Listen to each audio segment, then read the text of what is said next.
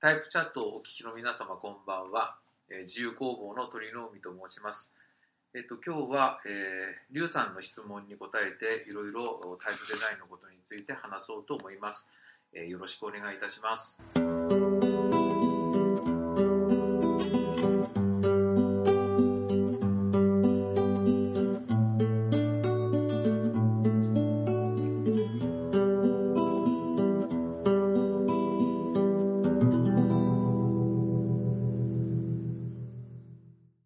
大家好，您现在收听的是全球首家用华语制作的字体白印主题播客节目《自弹自唱》。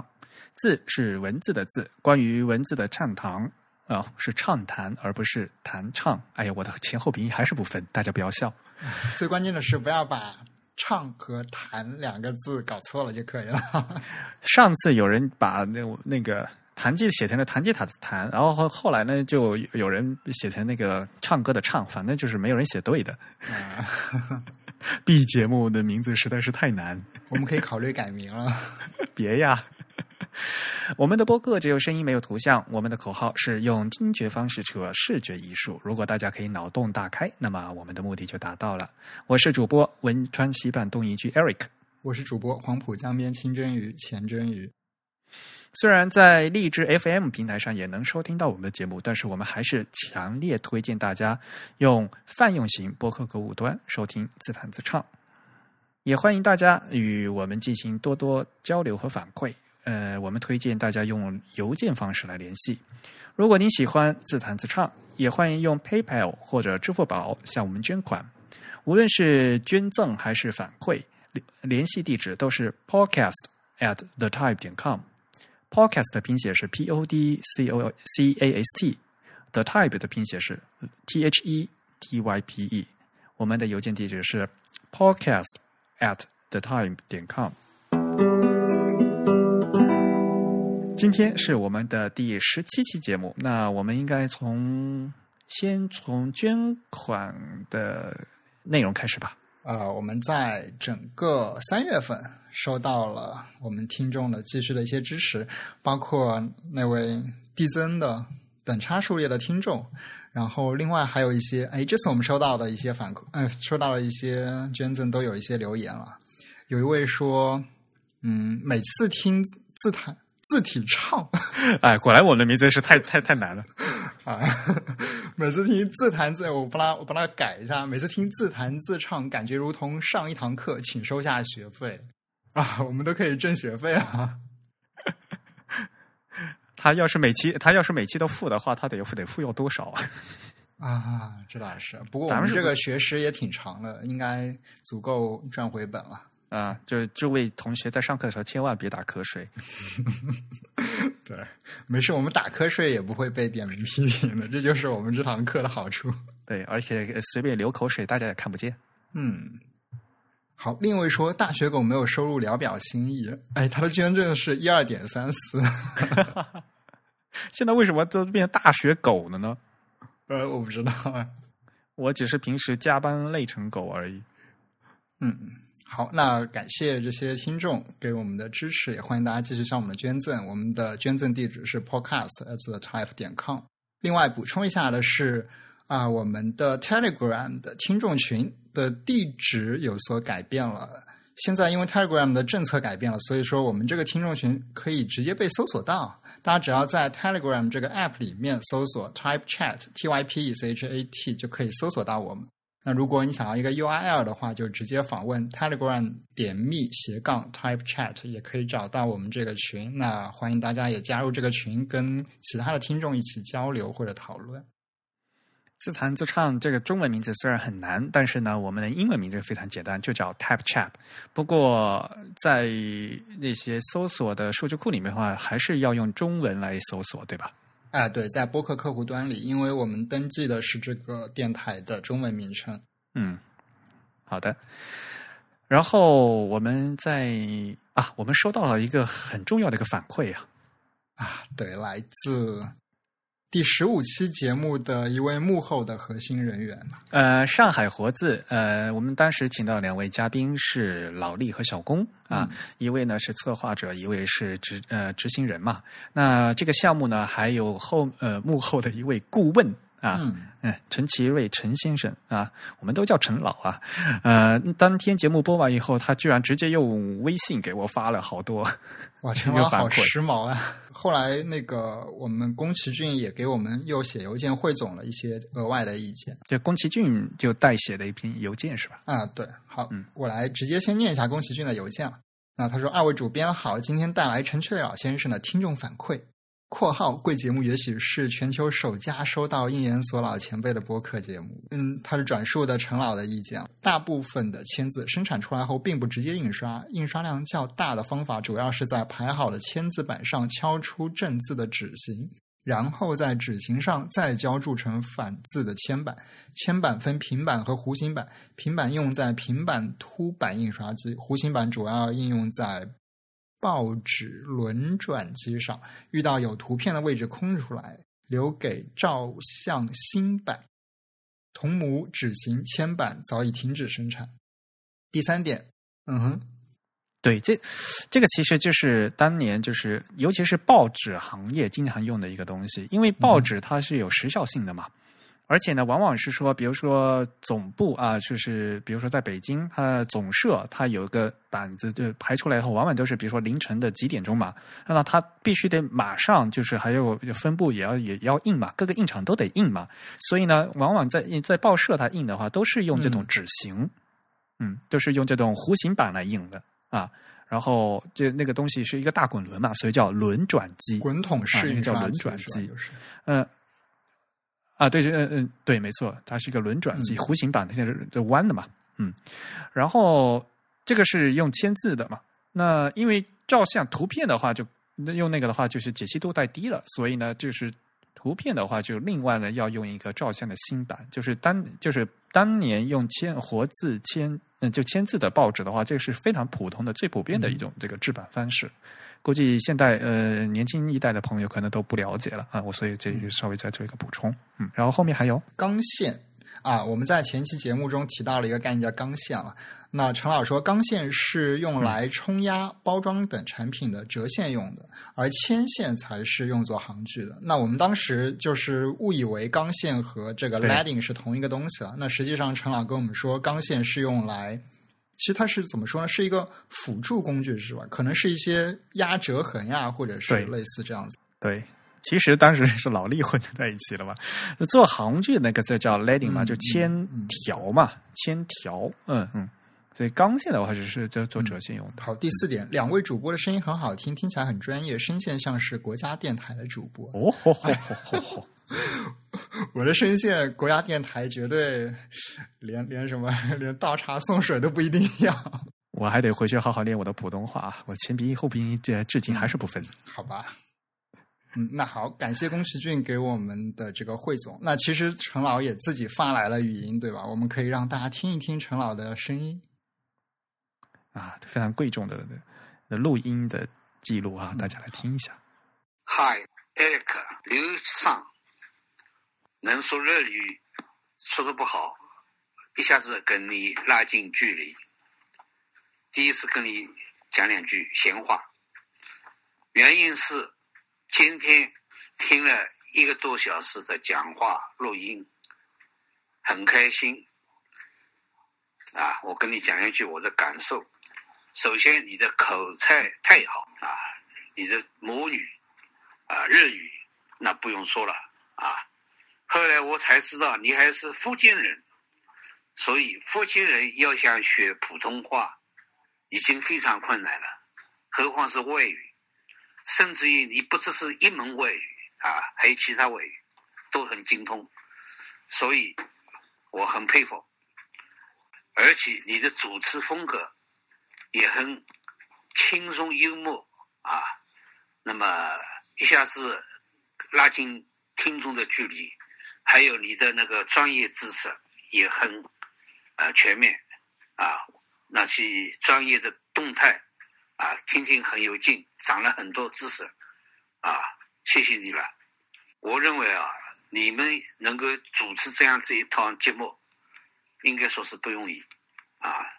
那么正好今天下午，宫崎骏也到我这里来，啊，我们两个人一一块聊起了你们那个活动，啊，我说你听了以后很有启发的，啊，那么上海国字，我觉得这个选题，啊，现在这个 CP 把它拿下来，呃，太了不起了，呃，通过你们这一个广播啊，在有关的专业里面，呃，不断的传播，哎。呃，很很好，很好，完全应该啊。年轻人也需要了解过去的历史啊。特别既然喜爱字体设计，所以有关字模厂啊，怎么怎么这个生产的那个铅字，包括铜模这一块的历史啊，应该讲也有有需要有必要跟跟通过你这个广播平台介绍。那么我听了那个李志李志先说。字模一场最主要的产品是什么？他说说签字、铜模，把签字放在前面。那么我呢听了以后呢，觉得他这种说法不确切，啊，应该讲字模厂主要是生产铜模，有了铜模才可以浇铸出铅字，啊，等于是有了母鸡才会生蛋。那么作为大的印刷厂，啊，专门印书的印刷厂，像上海的。中华呃商务印刷厂啊，新华印刷厂啊，它都是这大厂都有的铸字机，所以只要有这铜模，它的铅字供应是没有问题的啊。那么报馆也有自己的铸字机，所以报馆也不用卖铅字。那么只有什么呢？只有中小型的那些印刷厂啊，他直接买了铅字来排版。作为活字版直接在印刷，啊，所以它这个呢是消耗比较大，所以主要是供应供应铜模。那么一箱子铜模，一副铜模要买几万块钱，所以在八十年代，制模厂它它这个厂的效率是非常高的。再说，那么制模雕刻机当时是从日本引进的，最初日本人叫奔腾雕刻机。叫什么本顿雕刻机？那么奔腾雕刻机引进以后呢，我们上海有一个人民机器厂，专门仿制了本顿我们自己的呃字模雕刻机，所以上海字模厂都是用国产的字模雕刻机。那么这个字母雕刻机呢，主要呢是用来刻铜模，一幅字实际上一一种字体实际上就一直刻一幅铜模，那么由这一幅铜模来作为一个母鸡，然后让它生蛋。那么用这个刻好的铜模，啊，就在我们这个雕刻机车间里面也有注字机，那么由注字机来注出签字，然后这个签字还要经过刻字老师傅，有非常经验的刻字老师傅，都是八级技工，在上面修，啊，把这个笔形啊都修的比较呃挺刮，啊，很很顺利，然后再把这个作为一个呃呃品种。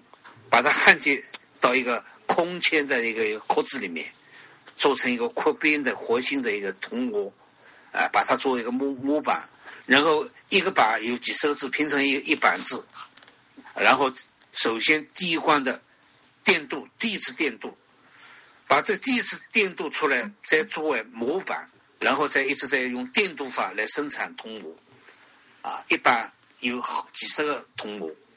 啊，就是称为小片模，这个也是，呃，制模厂的发明创造。因为以前老的铜模是条形的，叫条形铜模。那么现在呢，像纽扣一样，呃，一片小的，就有很多有色金属啊，铜是比较高级的、珍贵的那种金属，所以这个贡献是不小的。那么除了电镀法生产铜模，还有个呢，就是用奔腾雕刻机。开钢字来压模，所以一个钢字也作为一个母机，那么这样子呢，才可以通过有压机来压这个字，所以一个一个字可以压几十个字、几百个字，同一个字。字幕厂主要生产了两种呃字模，一个是钢压模，还有一个是电镀模。那么以下的产品就是铅字了啊。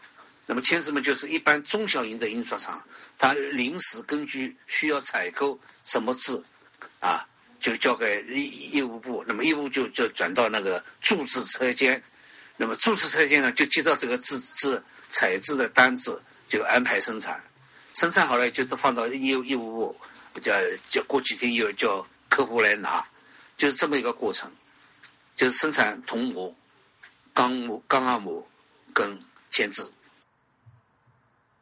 我听了就是讲这么一个意见，其他没有什么，非常非常支持你们，啊、希望继续听你们的广播。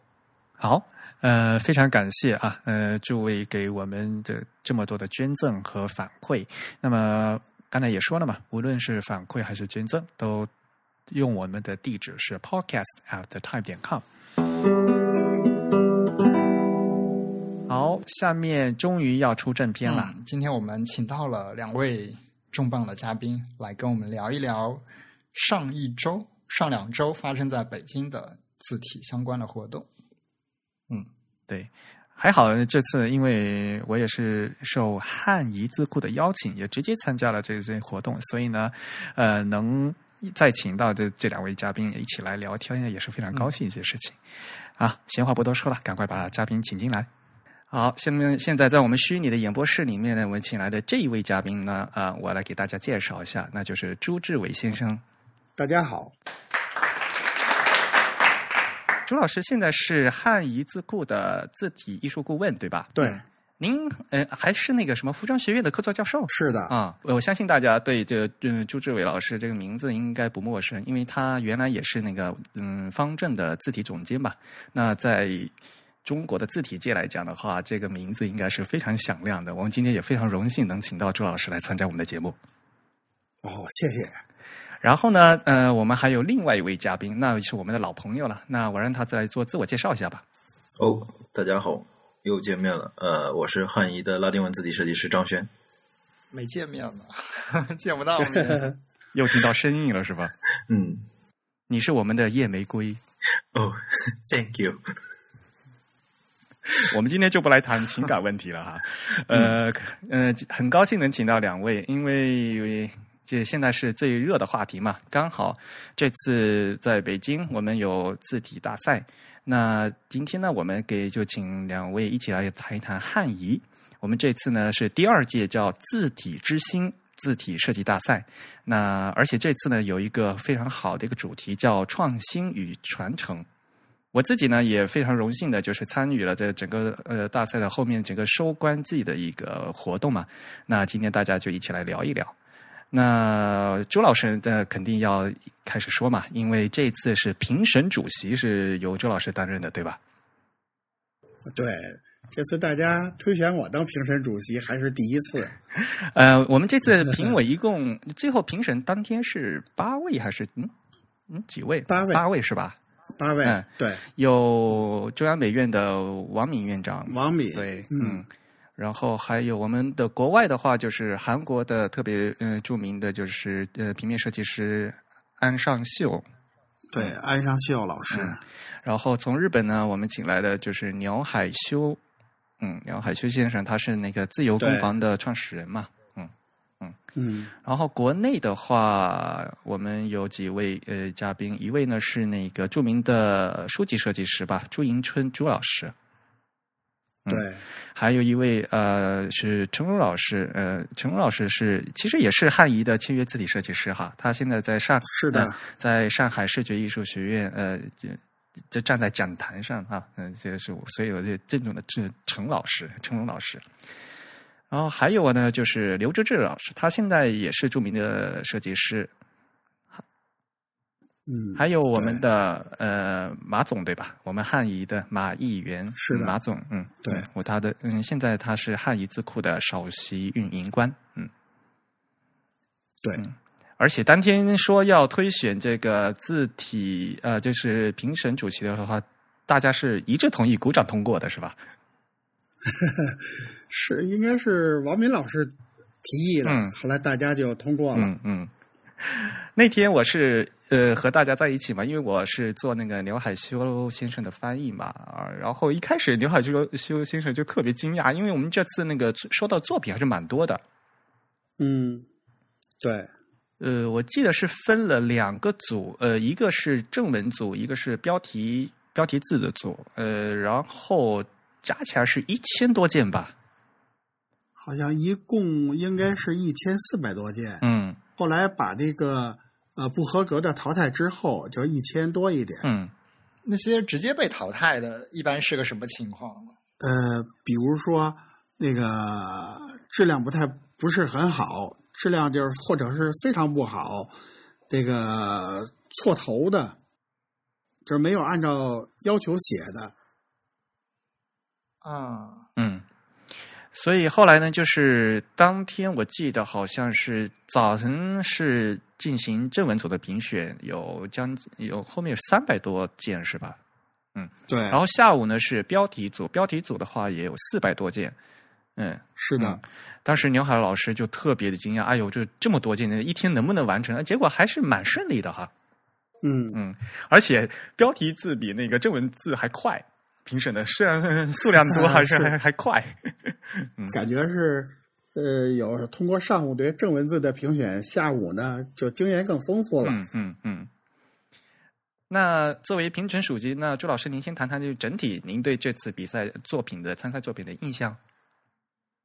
好的，嗯呃，这次参赛作品，呃，水平我觉得整体，呃，有很大的提高。嗯我参加过，比如方正有八届的字体比赛，我当过呃七届的评委。嗯然后汉仪呢，这次是我第一次参当评委。嗯呃，我一般的我总体感觉，比如方正的字体比赛，每届呢，呃，区别不是很大，嗯作品啊区别不是很大。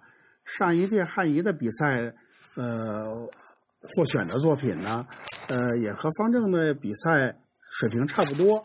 嗯那这次呢，我觉得汉仪的呃收到的作品水平有很大提高。嗯这和汉仪这一年当中举办了很多场的字体工坊，嗯我认为是很有关系的。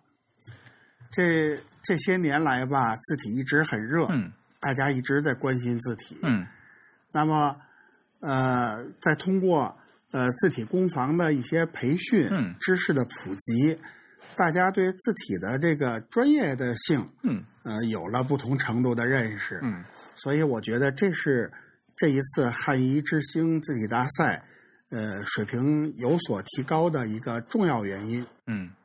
说到这次字体大赛的话，大赛的启动还是比较早的哈，早在一呃二零一五年的三月十七号就已经启动了，所以呢前前后后将近是一年的时间。然后这次的截稿呢是在二月二十八号，那我们这次评审呢是在三月九号，啊、几位嘉宾一起过来。而且刚才呃朱老师也提到，就是呃汉仪在这一年的时间内也进了很进行了很多各各项的活动吧。呃，工作坊的话，我记得朱老师您是在西安做的工作坊是吧？嗯我在西安做了一次工作坊，嗯，那是好像在嗯去十二月啊份，十二月份对，去年的十二月份。嗯嗯。上次的工作坊是什么样一个内容呢？呃，是我给大家讲了一些理论上的东西，差不多有用了一个小时，嗯后来又用了一个多小时呢，呃，请大家用电脑用 AI 嗯做了、呃、做了一个 字，嗯呃，先做一个笔画，嗯比如说用曲线用 AI 做一个点，嗯我把这点的要求讲述之后、嗯描述之后，嗯然后请一个人上来，在大屏幕上边用这个 AI 来描述这个点，哟，是这样现这样的内容。现场勾的轮廓不是好 好紧张啊！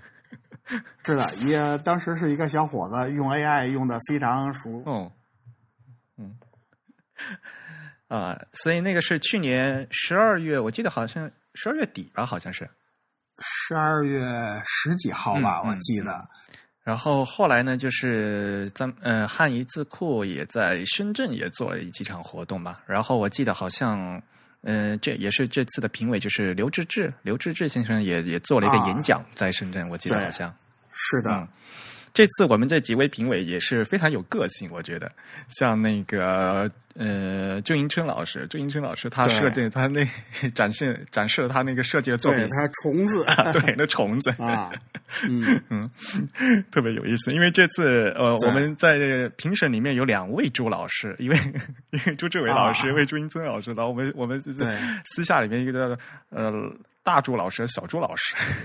啊，对，然后呢，牛海修因为他不会中文，牛海修他自己说啊，就把那位那个呃自呃书籍设计师的朱英春老师叫虫子老师，哦，虫子的朱老师，虫子的朱老师啊，鲁西森，嗯，母西诺修桑，这个朱迎春老师，我跟他是也是多年的朋友，嗯他对字体是非常挑剔的，嗯，他现在是在南京师范大学是吧？我记得好像，对他自己有一个工作室，嗯哼，嗯。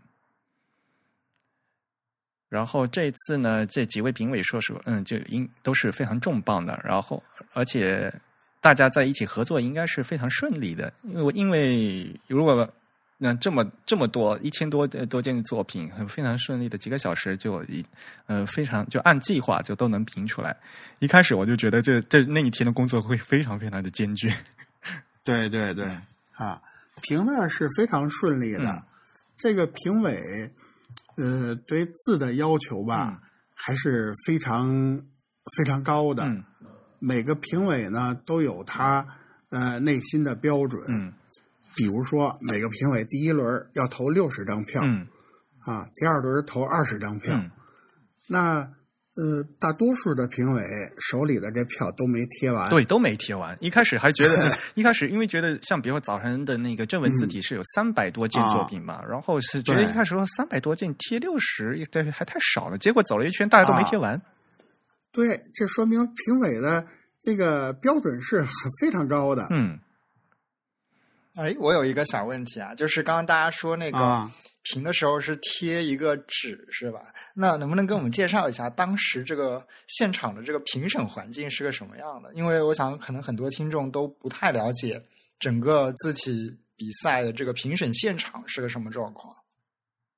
哦，是这样，是把作品呢是贴在展板上，然后八位评委，呃，每个评委给配备了一个呃助理，咱这个助理呢，这个方式是非常好的，呃，这个助理他拿着登记表，然后这个每个作品的编号，呃，都在这表上，然后评委贴贴哪个条，给哪个作品贴条了，他就会做记录。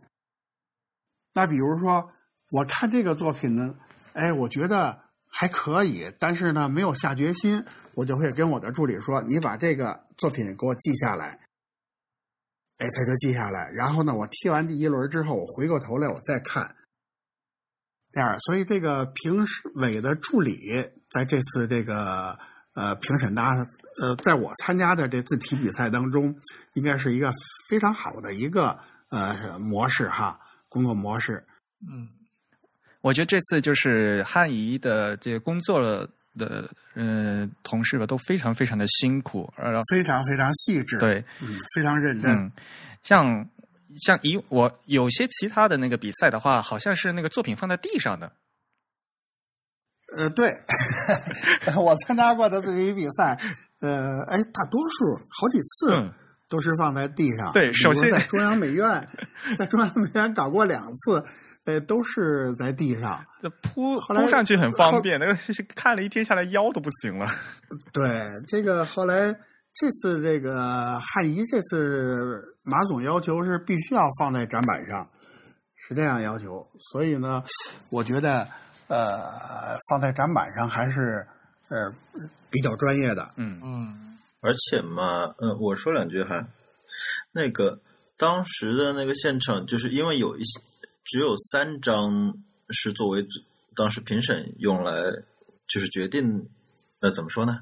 就给评委看的，其实只有对，给。评委看的只有三张，因为有一些作者他会有一些自选动作嘛，但是嗯那些东西可能包含的信息量更大一点，所以当时为了公平起见的时候，第一轮给评委看的应该是两张大字的字稿和就是底下排版的横排、竖排的那三张。嗯而且就是如果放在地上，因为很多艺考他们应该也是这样子去评审的嘛。但是因为毕竟字体设计和艺考还不太一样，就是观看字的距离和就是是对字的观感是很敏感的，所对，以所以贴在上面的话，可以保持一个就是让观看距离有一个比较好的控制，这样对大家的判断也有利一些，我觉得。嗯啊。对，哎，那根据刚才张轩说的，我是不是可以这样理解？就是说，在最初的这一轮筛选中，其实那两份标准的字稿是最关键的，是吗？反而是自由发挥的那些字稿，一开始是被忽略掉的。呃，后那个自由发挥的那个东西是作为一个备案，就是说，如果有评委的话，对这个字体特别特别感兴趣，然后想知道设计理念或者什么东西，现场就是实际上那些资料都是在的，但是虽然最后并没有用到，只是当时可以调取。展示在展板上的只有两张大字稿和一张排版稿，所有人都是统一的、一样的，没有没有任何人的名字，只有就是、嗯、我想这个信息可能对一些参赛的朋友是比较有帮助的，因为我想很多参赛的朋友可能并不了解自己的自稿和自己提供的作品是一个什么样被审阅的方式。对这一点上，那个鸟海老师也说，刘海先生他也讲嘛，一开始他就担心怎么会有这么呃这么多嘛，呃可能评不完。但是呢，后来到了现场呢，发现就是因为都是大家都是公平的嘛，呃每个人只贴了三张东西，所以就是给评审看的东西是有限的，但是呢，就反而就很公平嘛。嗯，嗯像梁海他就说他在其他他在东京啊，比如说像什么 TDC 啊，他就一件作品就有好多东西全展开看，那那那评审就必须得认真看嘛，所以那样呢就特别花时间。嗯嗯但是这样的话，就可能有一个局限性，就是说你必须字做的足够好看，吸引评委的注意力，然后这样的话，你其他的信息才会有机会被评委发觉到。可能呃、是会可能有一些参赛选手，他反而会在自由发挥的那一部分上花很多的心思，因为那部分可能对他来说创作的空间比较大。所以，其实我刚才想问这个问题，也就是希望能给今后参赛的一些同学一些信息，或者说一些帮助吧。嗯嗯，那周老师，您在自己呃评审的时候就，呃重点是看哪些方面呢？呃，我主要从两个方面看，嗯一个是创新性，嗯这个作品呢一定要新颖；嗯再一个呢就是成熟度一定要高，嗯这是两这是两个标准。嗯所以呢，我在评审的时候，正文字我走了不下，差不多有十圈儿十个来回哎呦，啊。第一圈儿贴出去两三个，一两个。嗯第二圈的时候呢，标准就放松了，嗯比第一圈的标准会松一些，又贴出去几个。嗯然后第三圈呢，每一圈本来第一圈看着不太顺眼的字，我在第五六圈的时候看着顺眼了，嗯哼呃看出点内容来了。嗯这是这是我的我的这个体验哈。嗯呃，每一圈儿跟每一圈儿的这个你看到的东西会有不同的，嗯也就是说，你内心的标准哈、嗯，会逐渐的放松的。一开始都是太严格的话，就就一开直接始是筛掉了。非常严格的，所以有的评委就拿着那条儿，哎呀，我还剩这么多条儿，我不贴了。然后第就是第一第一轮是六十张嘛，然后第二轮就是，然后呢就是把没有入围先撤掉。当时的当时的做法是没有入围先撤掉，然后有贴条儿的重新再凑起来，再重新贴了一遍。这一点其实很关键，就是说同样的作品，它重新贴了以后摆的位置不一样后，然后再重新看一下，好像新又有一种新的感觉。第二轮的时候，对，是的，嗯，那个有的还从那个呃第一轮拿出去的作品再看一遍，还有个别的还有拿回来的对复活赛，复活赛啊。所以汉仪这次比赛呢，呃，入围它的要标准也是比较高的，必须有四票才算入围。嗯，对，就相当于要过半数吧，因为当天是八位评委嘛，八位评委，嗯，嗯，就有半数，是吧？对，对你超过半数，你才算入围。嗯，这样，所以呢，这个大家还是非常认真的。征文组最后入围的是六十多分儿，然后标题组啊入围的是七十多分，我记得，嗯对，嗯。那您在那看的时候，肯定也是很纠结吧？呃，非常纠结哈、就是我我的感觉哈、这个大家呢的创新性，嗯呃，还是非常不错的。嗯就是这个呃成熟度，嗯呃，这还是需要那个还需要提高。嗯这不是呃，可能是我的要求偏高了，嗯总是从这种专业的角度去看这作品。嗯所以呢，我呃，为什么我说鸟海，嗯我和鸟海的这个观点哈、非常接近。嗯呃，他在参当字体大赛评委的时候，嗯他的评论嗯也是期待专业字体的出现。嗯呃，我也是这种心情，嗯这个期待这专业字体的出现。嗯所以第一轮贴票很严格，嗯呃，越来越低。我觉得，呃，参赛的可能都是学生或者是年轻的设计师，嗯不能用这种专业的标准去要求。嗯啊，所以我就想呢，可能呃以后呢会要加，还是要加强这个培训，嗯加强工作坊，嗯加强这种嗯、宣传的力度，嗯让大家了解嗯什么是专业字体。嗯这需要需要一个过程，需要时间。嗯。您说的非常对，就是刚才您讲的那两点哈。第一点，比如说，嗯像说创新度的问题，我觉得本身对于正文字体来讲，要做创新是很难的一件事情。呃，非常难。嗯但是因为这是一个，嗯，其实是个度的把握嘛。如果你太创新了，其实就就不像是正文字了嘛。但是如果你的正文字没有创新的话，其实作为评委来讲也是很纠结的，因为看下去很像某某种字体的稍微改动，就对吧？就是那个度很不好把握。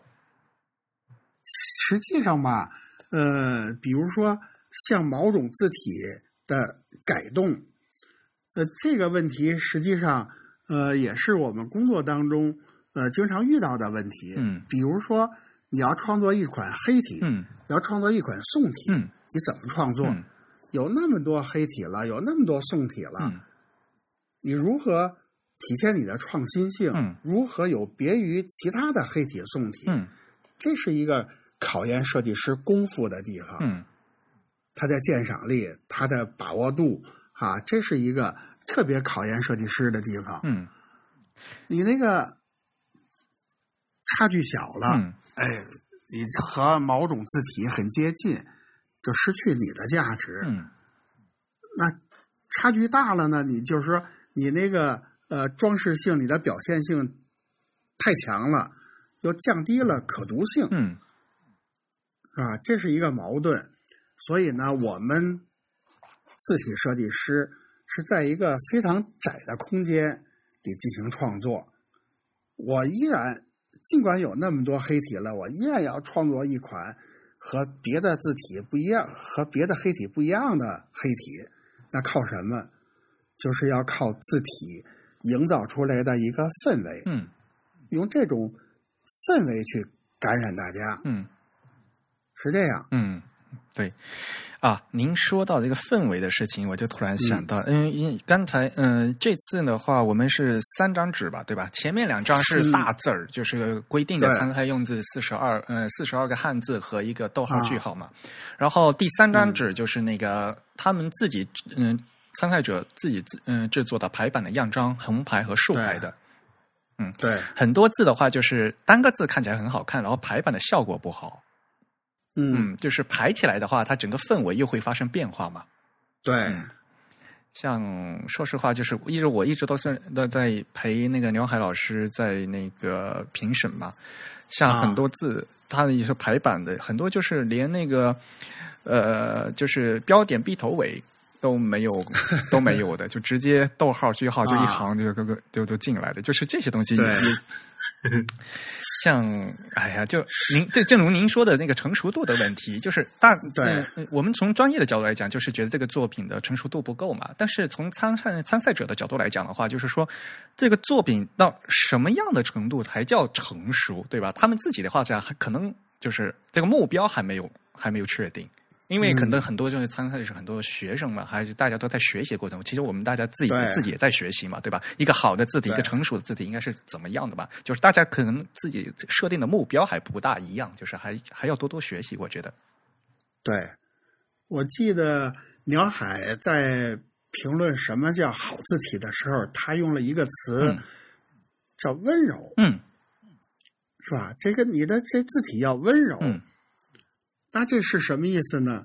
就是说没有那么呃特别突兀的那种装饰性、嗯表现性，嗯要中性。嗯哎，这字体正文字体，特别是正文字体，它一定要具有在审美上哈、要具有普适性。嗯它越中性，呃，越柔和，那适应它适应的范围会越广。嗯那大家一看呢，第一眼看，呃，应该是给人一个不是很突出的感觉，它是平稳端庄，这是它的基本特点。嗯平稳端庄，这样的字体才适合阅读。嗯那它的表现呢？呃，它的呃竖头竖尾，就是笔画的起始转折的地方，那是你表现需要你表现的地方。但是呢，不能有特别突兀的那种那个处理，嗯也得是特别中性的，不容易引起大家注意的，而且呢，要把这个呃要有利于呃读者呃把自己的注意力集中到这个信息上，不是集中到字体上。嗯，对，嗯所以这个要求吧，你要要求一个参赛者做到这一点是非常难的。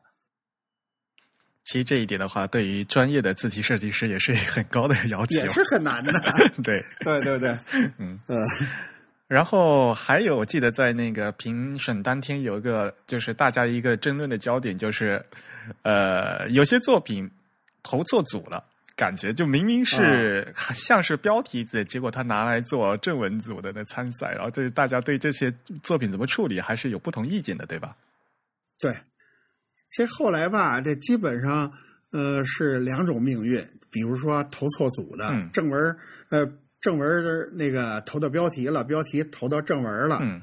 有的呢水平不是很好的，嗯。那就直接就淘汰了。嗯。呃，也大家都觉得呃水平不错，嗯是吧？有创新性、成熟度也都不错的，就都留下了。嗯。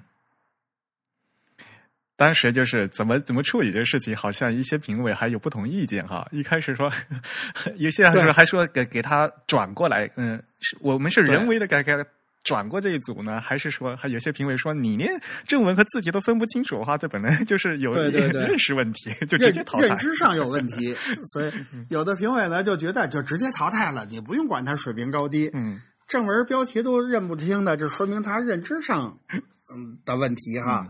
呃，后来呢，这应该是大多数评委呃认为都不错的，嗯还是保留下来了，还是有几个复活赛的，对吧？就是把这个挪过来了，对，然后把它挪挪过来了。把它挪到第二次，嗯，就是第二轮的那个，我我记得好像是有几个有几个作品，对，嗯对，是的，我可以补充一下当时那个处理方法。嗯当时的争论的确是有老师就认为，就是说，如果你认知错了，这个东西应该是你应该自己承担这个责任，嗯就是他不应该进入下一轮。但是又有讨论，就是说，其实字体厂商进行这个比赛本身就有一个对社会或者说对字体认知有这么一个教育的义务。就所以可能我们需要有一些引导工作，或者这件事情不是一个就 就是那么一刀切的这么一个问题。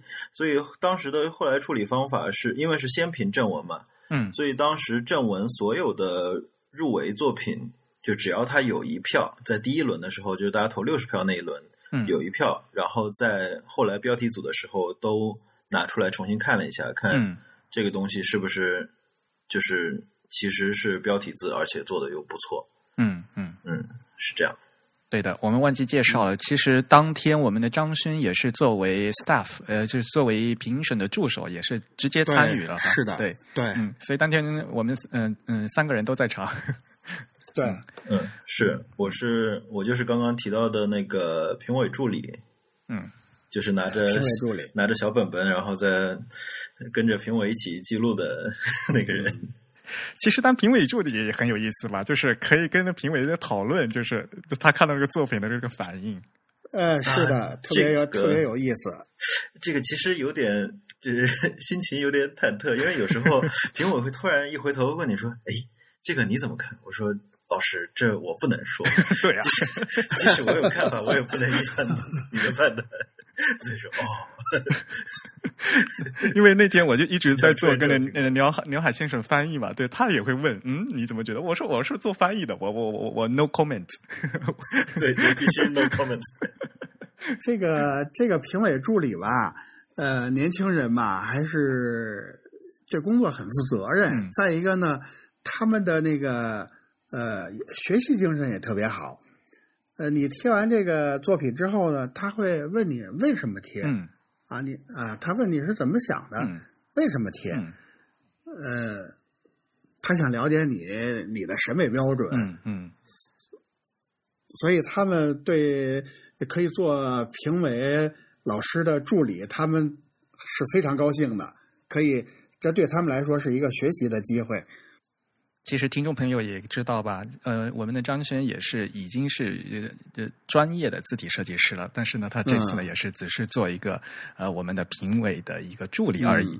大家都是本着学习的精神来参加这这这次比赛的工作的。对嗯对，非常好。嗯，说到刚才那个标题和正文的区分，其实我自己还有一个问题了，就是假设我现在是一个参赛的选手，那么我应该以什么样的方式来判断自己的作品究竟应该分为划分到标题，还是划分到这个正文的这个范围内呢？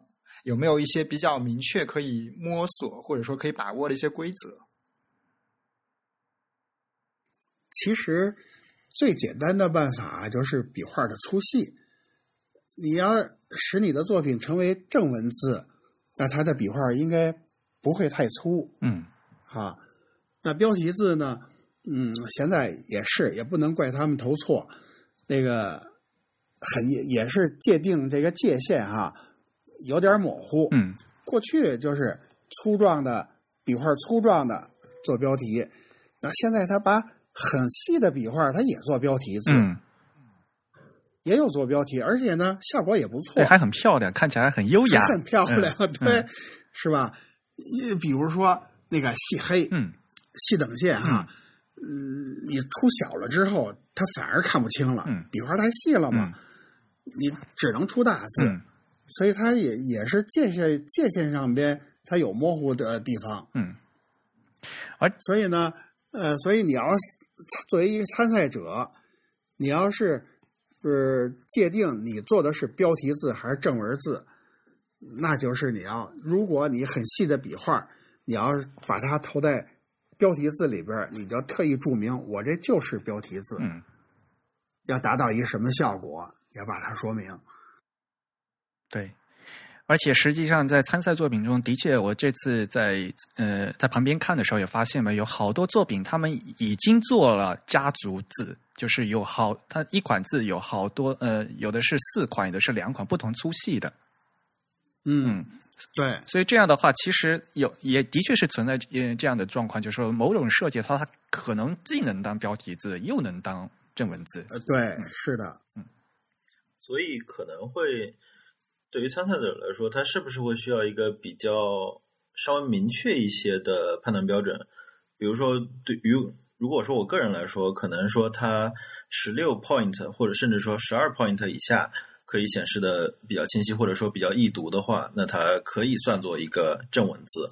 嗯如果它必须在十六 point 以上才能达到你所希望的最好的显示效果的话，那么它可能就是一个 display type，它就是一个标题字。嗯嗯，对，这样的话，可能嗯可能有一个明确的数据或者标准的话，比较便于参赛者来判断一下。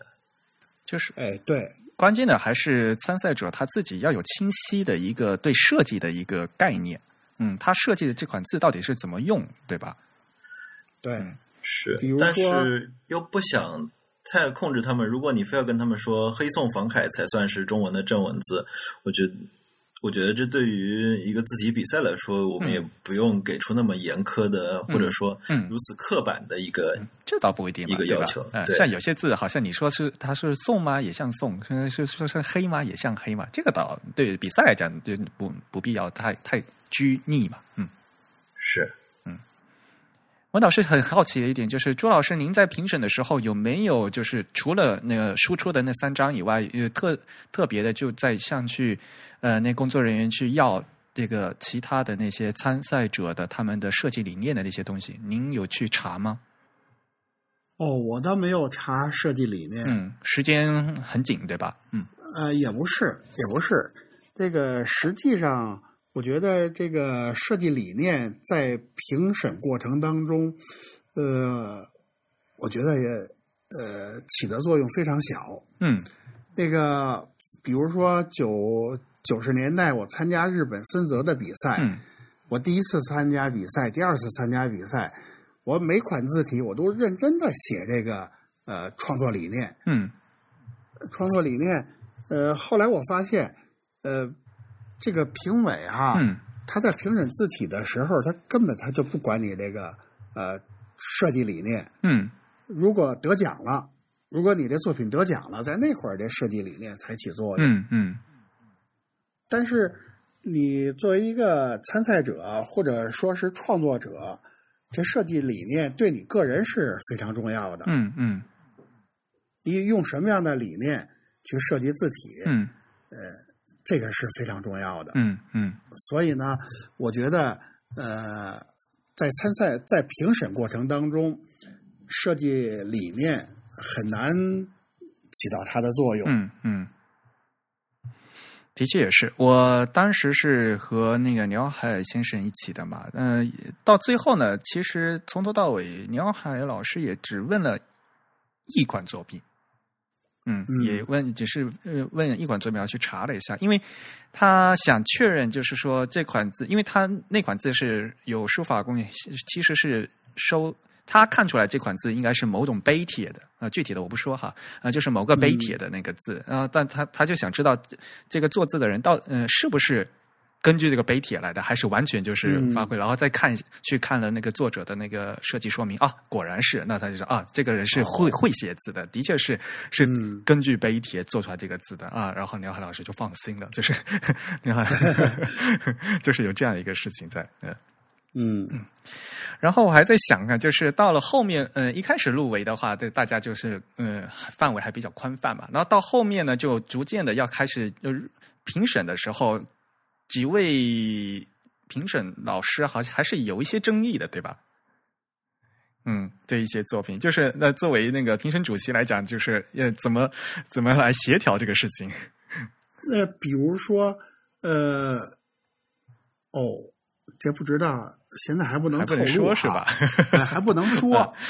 呃，打个比方，嗯说某一个作品，它在哪个位置，嗯比如说一等奖、二等奖、三等奖，嗯根据投票结果，那么它是在前三名之内。嗯那么最后就会根据呃，就会那个把一针对一款作品，呃，有的评委就提问说，这个作品放在前三名里边，它代表一个什么水平？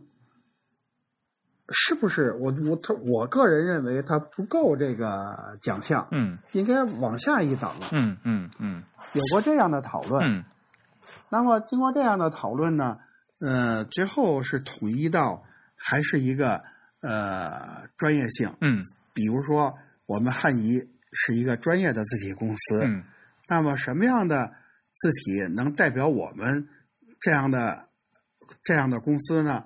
是从这个方面呃去界定这个作品嗯的获奖的高低。嗯就是综合比较吧，一个是从我们公司的性质，再一个呢，从这整整个这个参赛作品、获奖作品的整体水平的比较。嗯，所以像去年的第一届字体执行大赛的时候，也有奖项是空缺的，我记得好像是。啊，对，嗯呃，评委们全都是赞成这个意见，嗯呃，宁可空缺，宁可空缺呢，也不将就，对，宁缺毋滥嘛。嗯对，嗯这是评委一致的意见。嗯嗯。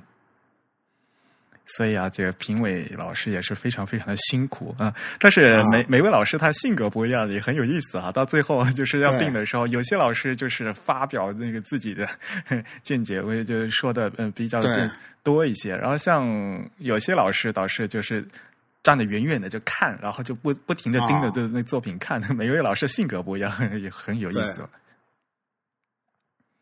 是每个评委，嗯评委老师都有自己的特点。嗯。朱迎春老师吧，嗯。呃，刚才我说他是对字体特别挑剔的一个那个书籍设计家啊，嗯嗯。但是他呃这次评评选呢，嗯他选了一个特别有个性的、嗯。呃字体。嗯。他说我用字体我是非常讲究的，嗯。用的很少，只用两三种字体，嗯专业的字体。但是这个作为字体大赛，嗯那我还要鼓励创新性。嗯他认为我这款字体，我选的这款字体，它有创创新性。嗯哎，这是也是一个评委老师的一个特别好的一个态度啊，嗯既鼓励这个专业性程度高的作品，嗯。也鼓励这种创新性高的作品，这是非常好的。所以这次的评呃入选呢，除了一二三等奖的话，每位评委还有这个评审奖，对吧？对，嗯到后面的话，就大大家的讨论可能就是最后的一致意见就是呃这些作品，然后呃非常遗憾就没没入一二三等奖的话，可能呃各位评委还可以选自己比较中意的嗯作品当当成自己的评审奖。对，嗯这个评审奖，呃，其实也是代表评委的一个倾向。嗯哎，他那个欣赏什么，呃，鼓励什么，应该是评委的一个一个内内心的一个一个表示吧。嗯嗯，非常有意思。嗯，当天真的是从早到晚一整天哈，大家老师也非常非常辛苦。呃，最后呢是尘埃落定了。那我们最后的这次这个颁奖的仪式，好像呃是放在三月三十一号，对吧？对，三月三十一号。其实，在网上如果关注这次比赛的的听众朋友们已经知道了，我们已经把那个入呃就是获奖作品呢已经公告了，嗯，就已经出来了。但是呢，就是谁这个一二三等奖到底花落谁家呢？呃，就会在三月三十一号的颁奖仪式呢来跟大家公布。那我们也非常期待这个最后结果的发表。对，好，那其实，在上个礼拜，除了这个评审以外呢，呃，我们还汉仪还做了好多的那个呃相关的活动，对吧？我们收官季有好多好多的活动，那啊嗯，一个一个大大活动呢，那就是我们请来了那个呃日本的自由工坊的鸟海修先生呢过来给我们做了一次交流会。而且在这次交流会，嗯、除了鸟海老师的演讲以外呢，呃，我后面还设了一个就是对谈的环节，由鸟海老师和朱老师这这这两位，呃，就他们说，一个是中国写字写的最好的，一个是日本写字写的最好的两位大师来做了一个对谈，这个对谈内容也是非常精彩的，而且那个对谈是在、呃服呃服装学院学院，嗯对，对，嗯，也是朱老师的客座教授的的这个学校，嗯，我很荣幸的也一起参加了这次这个对这次活动，然后呃，在现场啊，我还是非常非常的感感觉到大家的这个热情还是很高的。嗯，对，梁海老师的演讲呢，因为他嗯主要是从日本人的角度嘛，跟大家介绍一下嗯。这个日本明朝体的一些的一些基础知识和设计的理念。那这个演讲的具体内容呢，已经在汉仪的一些官方的网站和相关的呃合作媒体上已经发布了，而且呢有我就是有配那个现场的那个幻灯片的介绍，呃，大家有兴趣的话呢，可以记呃认真的读一下。那我在这里，我想想问一下，就是朱老师，因为您就和鸟海老师对吧？呃。也是英雄惺相惜啊！就是每次的，就是 我记得您您说好多遍，就是您呃和牛海老师的很多意见都是一样的，很接近，很一致。我是这样说，对，嗯嗯，在对谈里面好像您也说过吧，就是像一一个一款什么样的字才算是好字体，对吧？啊，对。呀，这个，所以我我那个呃，实际上在这个和鸟海接触这几天。呃，我们都交流过这个问题，呃，我们俩的观点在这个问题上是非常一致的。嗯，那在那会上，在我们的交流对谈上，呃，我首先让鸟海老师，呃，通过他的口，嗯，来叙述一遍什么是好字体。嗯，我觉得这些年我经常在说什么是好字体，什么是好字体。我希望有一个同行跟我一起说什么是好字体。我记得当时牛海老师他首先说的，首先是要自然的字体，对吧？自然的、温柔、温柔的，对，没错。牛海老师他特别看重就是这个手写的对现代这些美术字和这个字库的影响。对，嗯，像这笔画的连贯性啊，还有这些运笔的那个特征啊，他虽然是做那个正文字，但是他特别重视手写的这这这个效果，对哈。这个吧，是一个实际上是一个特别深刻的问题。嗯，手写，手写，你看哈，这个从书法角度，嗯，书法的这个韵味，嗯，书法当中的这个韵律，哈，呃，比如说，呃，牵丝，呃，顾盼，嗯，哈，连带，嗯，这些东西都是书法韵味的这个一些具体的表现方式。嗯嗯，那么。在印刷字体里边如何表现呢？存在不存在这些这个艺术元素呢？我认为是依然存在的。嗯，比如说行书，你要说它的两个笔画，比如说一撇一捺这八字儿，行书的这顾盼连带，你很好理解。楷书它没有牵丝了，没有连带了，它依然是顾盼连带的。嗯。这虽然是两个笔画没有连接，它依然是一个整体。啊，我们这样看楷书就好一点。如果我们要说宋体，一撇一捺，一撇一点儿，它的顾盼、它的连带是怎么表现的？这一般的人就搞不懂了。嗯，我们要说黑体，这一撇一捺，它依然是要要是一个整体，它要顾盼，要连带。虽然它是分着笔断一连。那怎么去理解？嗯，那鸟海先生强调的这手写，嗯，通过手写来感悟笔画之间的这些关系，嗯，我认为是这样的，嗯。其实鸟海老师还说嘛，就是这个字要像字，对吧？就是这个，比如说您说的一八字一撇一捺的话，它它既然它是要像这个字的话，因为这个字本来就是一撇一捺，所以呢，它这一撇一捺之间是什么关系？这个八字它本身这个特点是什么？要表现出来。对，宁海老师他每次都是用非常简洁的语言说，其实他点到那些东西都其实内涵是都很深刻的，我觉得。对。然后我记得在对谈中，您还提到了另外一点，就是楷书的问题，对吧？嗯，对，这点楷书的问题，对对对，我觉得这是一个非常重要的一点。您可以再在这里和大家再重新说一遍。你看啊，呃，分两点说。嗯，第一点，我觉得我们中国人做宋体、做黑体，嗯，做不过日本人。这是我的观点。呀，我们为什么？那个梁海老师他说，那个他要到七十岁才能再做出呃好的宋体来呢。呃，其实我我的我的这个理解呢，是日本的宋体啊太成熟了，嗯，很难超越，嗯，很难超越。我为什么说我现在就要做宋体呢？因为我们的宋体不成熟，很容易超越。真的就就是这个，我的内心这感觉就是这个，就是这个感觉。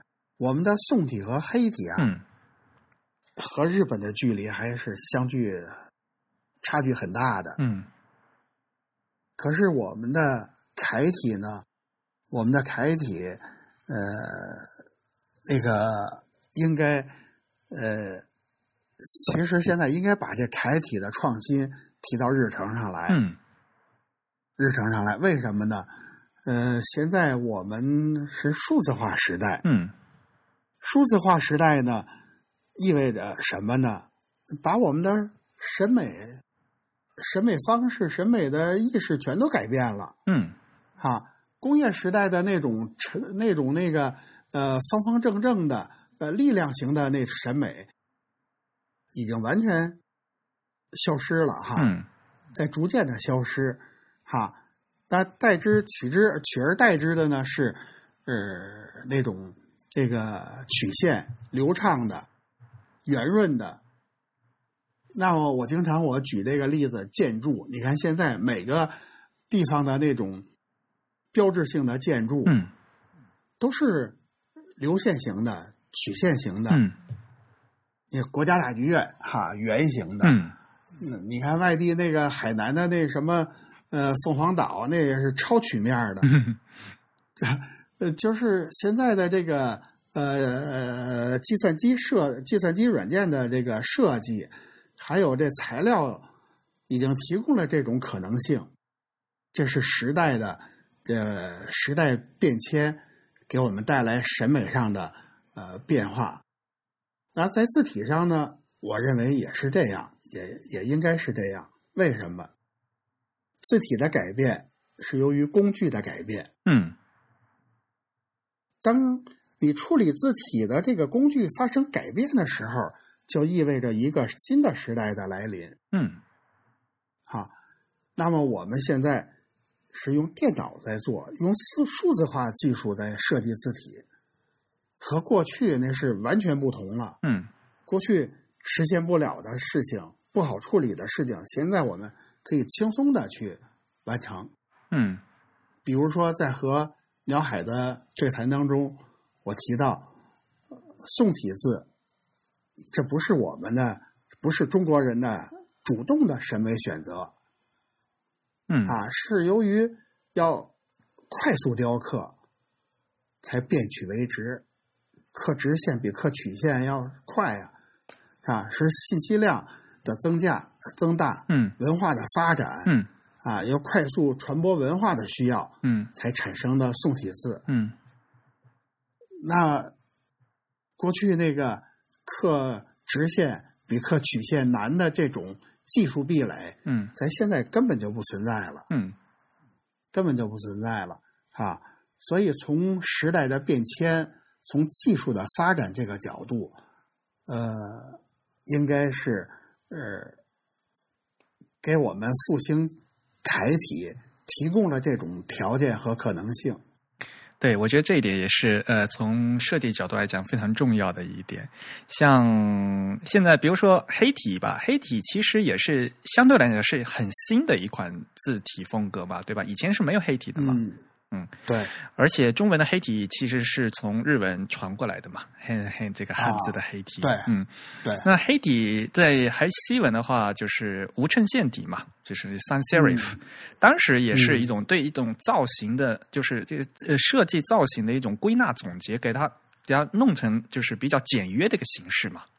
对，那这是当时的一个潮流。那现在呢？我们现在其实我们比如说像就您刚才说说的，就是造呃曲线造型的回归，还有我们原来就是嗯笔、就是用毛笔书写的这个曲线的体现啊，其实是一种更一个造呃设计上的一个人文的回归，我觉得。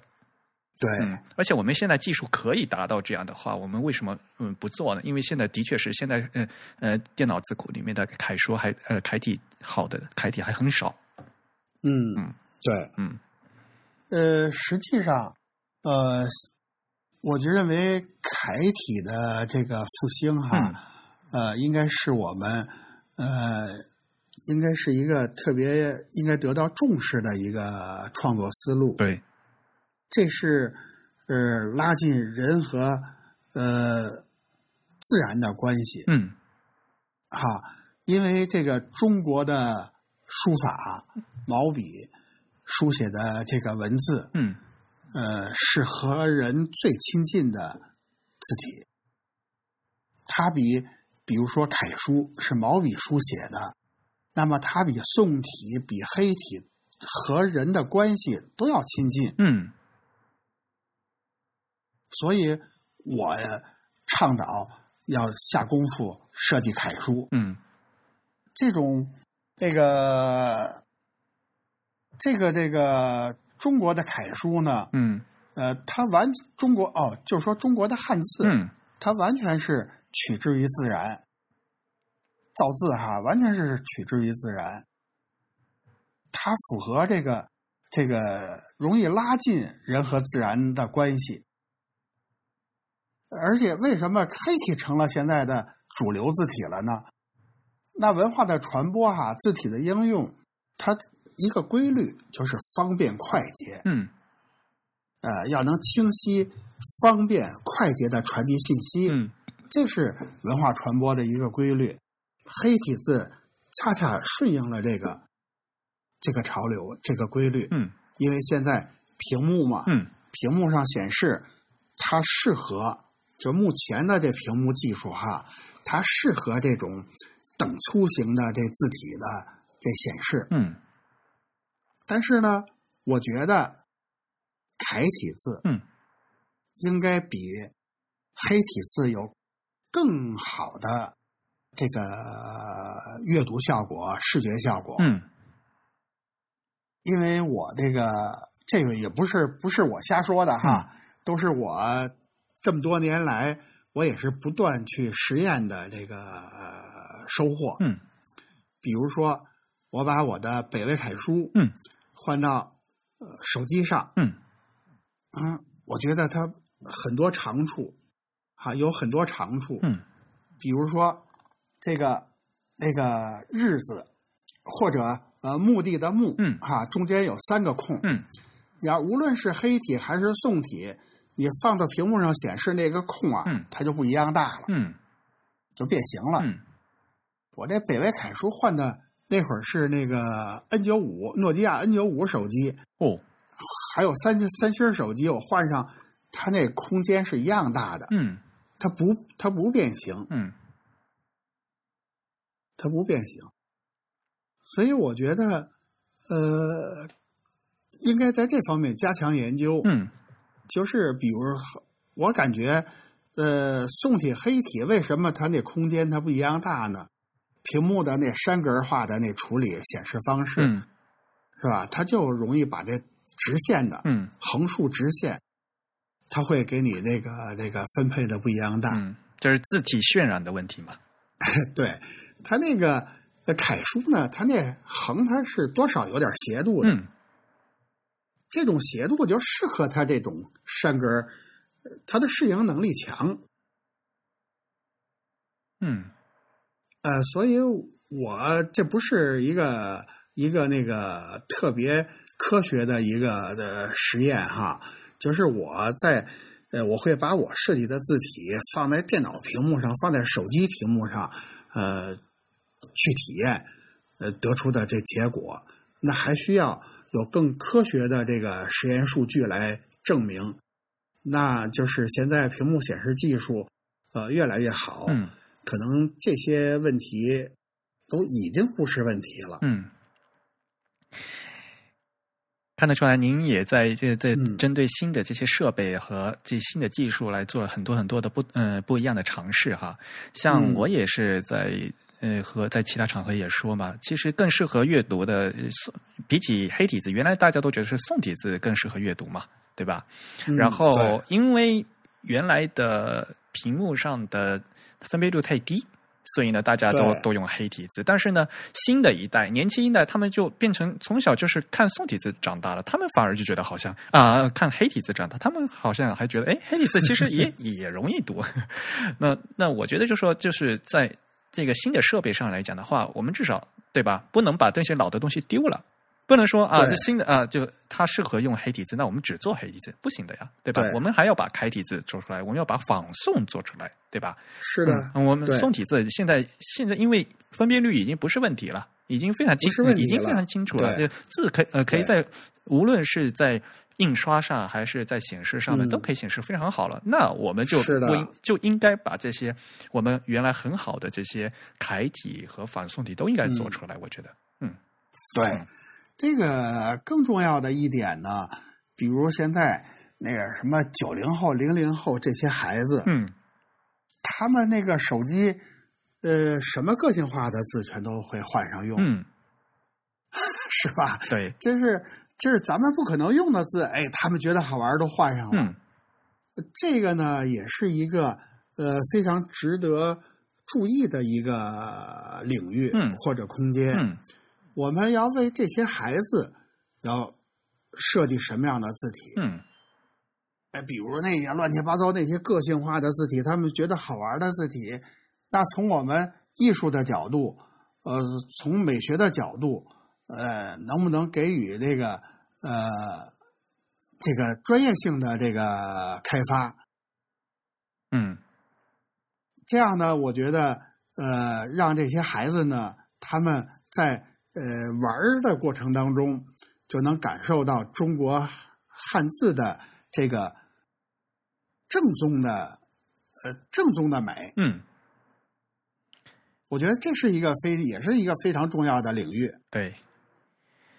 呃，我又想起在对谈中那个鸟海老师他说的话，鸟海先生说，就是正文字是支呃是主干，然后嗯其他那些、其他那些就各种各样的字体的话，呃顶多就是枝叶。嗯，所以呢，作为主干来讲，主干必须嗯粗壮。对嗯，这一点非常重要。而就是说，像现在字体很多，大家可以百嗯百花齐放嘛，这个没有关系。但是作为主干的这些，比如说我们宋、黑、仿、楷就是这四款就呃主要的这个印刷字体来讲，应该要嗯更成熟，呃，要做得更好。嗯对，嗯所以鸟海先生说的这骨干的这意思是一个什么意思呢？那他说的骨干就是说的这个呃字体的这功能，嗯文字的这功能，对文字的功能就是传播信息、传播文化，对这是它首要的功能。对，那么我们社会的发展从来就没离开过这一点，嗯所以这是他说这是一个主干，对是吧？嗯那个至于什么那个个性化的那些呃那些字体呢，那和这个传播文化、传播信息相比较呢，就是另外一个呃，或者是分支，嗯或者叫另外一个领域，对都可以。嗯也需要，所以也需要，但是对也它只是枝对也需要嗯啊、嗯也也需要，嗯嗯，所以这是文化文字的两个功能，嗯一个是传播信息嗯的功能，再一个就是审美的功能，嗯。这两个功能，嗯，哎，我记得在那个后面的对谈，您还透露了您现在也在要进行一个新字体的开发的一个工作，是吧？对，呃，我现在呃在做一款呃宋体字，哦，哎，我现在就是目前我手头上正在做的是一款宋体字，方便透露呢？呃，是一个正文字和标题字吧，哦，包括正宋体的正文字和标题字。嗯那个预计呢，就是今年之内，呃，可以有一个成熟的产品哦，啊。然后呢，呃，还有与之相对应的黑体。哦，然后呢，呃，我会把重点放在这个楷体的创作上。哦，您的现在的创作意欲还是非常高的呀。这个呃因为有很多想法，嗯，呃，我可能应该快有十年没有出新的作品了，哦，呃，所以这个也是我这个呃，我的创作欲望哈，嗯呃，呃创作欲望还是不断的冒出来哈。哎，我想创作一款什么样的字体？嗯，哎，走在街上啊，看到一款什么字啊，或者逛书店的时候，或者为某一个呃设计啊，某一种应用，呃，我要创作一种什么字啊，经常会有这种念头。嗯，方便透露一下吗？您这次新的宋体字的设计理念是什么？也可能说就是和普通的呃，就其他的宋体字有什么不一样的地方吗？嗯，应该和现在所有的宋体字都不同哦。那比如说，跟我设计的字宋体字哈，我设计过博雅宋，嗯设计过雅宋，嗯那么和这两款字是完全不同的，嗯是不是是完全不同的？嗯呃，要比这两款字呢要柔和，嗯就像鸟海老师说的，要自然，要温柔。我这字就比较自然，比较温柔，适合阅读。嗯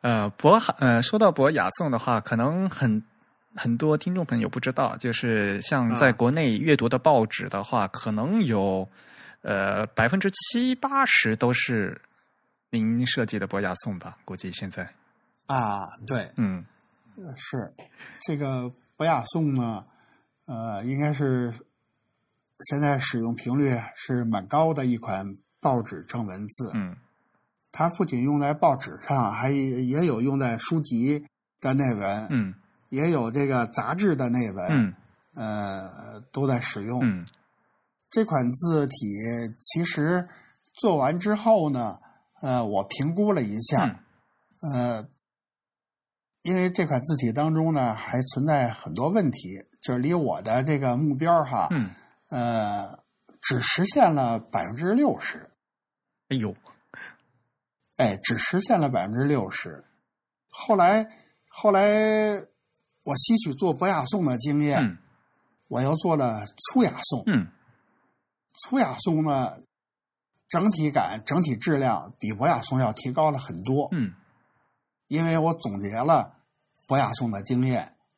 哎，博雅颂，您是嗯呃哪一年？大概嗯，这比较长了，嗯，这从头到尾零零三年，零三年，零三年，嗯嗯，也就是十三年前了，都已经。对，嗯对，嗯，啊，一转眼都这么长时间了哈。啊所以我们也是很期待，呃，您有更新的作品，马上呢就能呃呃投入到呃呃市面上，能给给大家听见面。我们也会非常期待您的新作品。啊，这也是我的期待啊，这这也是我的期待。我那个呃，现在我的状态呢比较好哦，呃，我会每年都会有两款作品，呃，新的呃作品在汉仪这平台上推出。好啊，也欢迎您的、呃呃要多来我们节目做客，然后呢给大家介绍一下您的这些作品。好，好，好，啊，话说回来的话，后来牛海老师去那个国呃国图的那个典籍博物馆，嗯，然后您也一直陪同嘛，对吧？对，然后到那个展展厅里面去看，这也是您设计的字，那也是您设计的字，特别有意思。啊，这个呃，这个国图国图里边有好几款是我设计的字哈。呃，比如说一正一一进门，嗯，它一个那个那个那个有一个常设展吧，常设展就是，有一车长设展，上边有那个我设计的北魏楷书，嗯。然后那个呃那个典籍博物馆呢，一进门，嗯，中国什么典籍，呃，哎那那那那一串字，嗯。我就告诉鸟海先生，我说这是我设计的粗雅颂，嗯，那是粗雅颂，对，哎，粗雅颂。嗯。后来到里边呢，这典籍博物馆里边的那个说明文字，嗯。这是博雅颂。对，啊，博雅一开始我还没注意到，嗯后来那个鸟海先生问我这是什么字，嗯。啊，我一看是博雅颂啊。对呀，后来后来到楼上，还有个到楼上甲骨文的一个特展甲骨文，对甲骨文特展，哎，那个用的是我设计的铁金隶书，对，铁金隶书这款字是当时您参加那个日本的森泽比赛获奖作品，对吧？对，九九年的获奖作品，嗯嗯他是是小种昌言的评审委员奖。啊，小种老师的嗯嗯嗯嗯嗯评审奖对。呃，日本人也特别喜欢，嗯，喜欢这款作品，就觉得就是柔中带刚嘛。啊，对，嗯他那个我当时写的这个创作意图哈，叫那个呃铁金隶书。嗯铁金隶书呢，就是呃那个虽笔画纤细，嗯却刚劲如铁。嗯 当时我这个创作说明里是用的这样的语言嗯来描述。嗯。所以当时就陪同这几位老师一起参观，我就觉得那个这个空间特别奇怪，大家就是看了设看了这个字，然后那字的设计师就在身边，然后他跟我们讲这个字儿，特别有意思，是一个很、啊很很美妙的一个体验。啊，所以作为一个字体设计师，也是在这时候最有感觉的时候。一看，嗯，哎，在公共场合哈、有自己设计的作品嗯得到应用，嗯这对我们来说是一个特别大的欣慰和鼓励。嗯，到处都有哈，而且是、哦有对，啊，然后嗯、呃后面几天是鸟海老师嗯办了一个为期一天半的一个工作坊。啊，那个工作坊，我我没有参加，啊，我没有参加，我是我为什么没有参加呢？嗯其实，其实我那个挺想去的，嗯但是我一想呢，我去呢可能会给梁海老师添麻烦 您太谦虚了。啊。呃，再一再一方面呢，呃，我确实不会写字，哎呀 呦，真的。你看我跟那个梁海老师吧，嗯呃，应该是殊途同归。嗯你看我是。我从年轻的时候开始，我十六岁走上工作岗位，嗯我是刻签字，对，您是刻字的。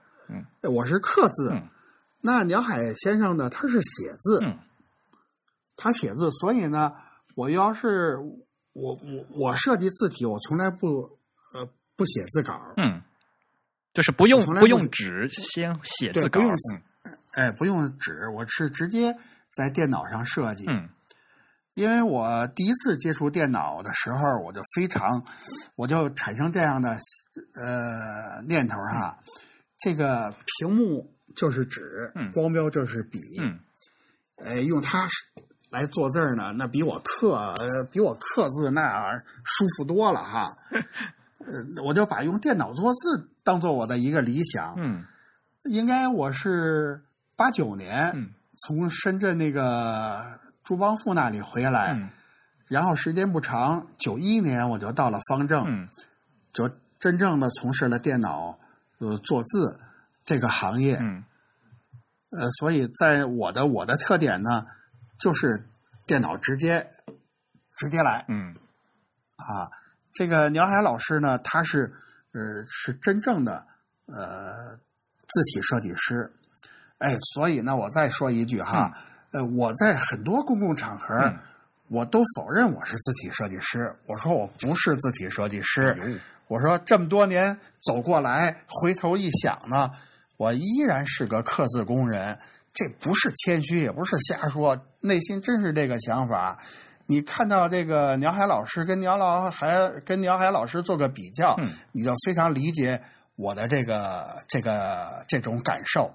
鸟海老师啊，他是科班出身，他有有老师带，嗯，有师傅而且在，就当年嗯有师哎有师傅带，人家一生都从事这个呃写字的写绘制字稿的这个工作，所以呢，就是说你一进门你用的什么工具是怎么工作的，一直持持续到现在，所以我和鸟海老师可以说是在字在字体设计这问题上，嗯我们可以说是殊途同归，嗯经历不一样。嗯但是在字体的这标准上，嗯我们是一致的，您也不用太谦虚。现在就是像 不是谦虚。